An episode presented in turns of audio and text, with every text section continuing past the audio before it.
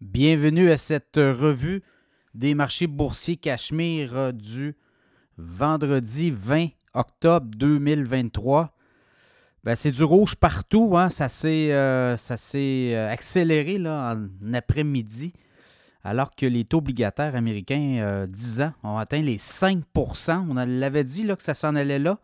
Ceux qui sont abonnés à l'infolette financière Cachemire depuis plusieurs semaines, on en parlait. Donc, euh, tout ça, les investisseurs, euh, les analystes, les économistes de Wall Street n'ont pas aimé, n'aiment pas ce qu'ils voient. Évidemment, le TSX en baisse de 1,2% 19 115. Le SP 500 en baisse de 1,3% 4 224. Le Dow Jones en baisse de 0,9% 33 127. Le Nasdaq en baisse de 1,5% 12 983. Le baril de pétrole a retraité de 21 cents euh, 88 et 16 US, référence WTI.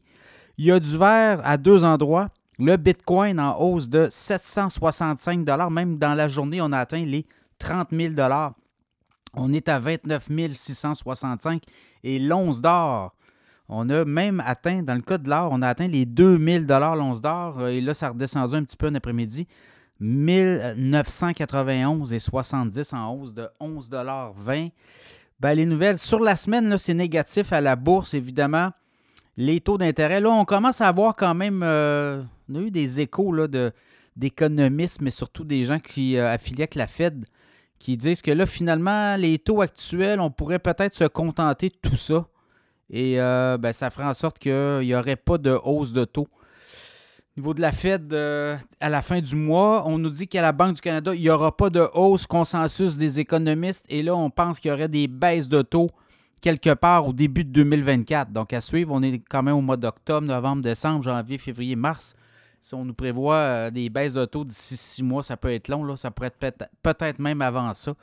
Mais c'est les consensus qui se dégagent. Autre chose, je regarde Nvidia, la journée euh, fait, journée, oui, journée rouge, mais aussi semaine, près de 9% de baisse du titre.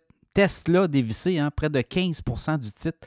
Tesla, euh, on doute là, qu'on puisse continuer à générer des profits, des revenus de façon euh, importante en raison de la compétition, également en raison des portefeuilles, les ménages, l'inflation, tout ça. Donc, ça sera à suivre. Sinon, ben, les autres nouvelles, ben, c'est plutôt tranquille, je vous dirais. Aux États-Unis, il y a comme des résultats financiers. American Express a répondu aux attentes, mais le titre s'est fait brasser. Euh, alors, c'est un peu ça. Là, je regarde, euh, tout le monde est en espèce de. On regarde aller les taux obligataires, puis on se demande si un jour ça va se terminer. Alors, c'est un peu ça. Les taux obligataires volent la vedette.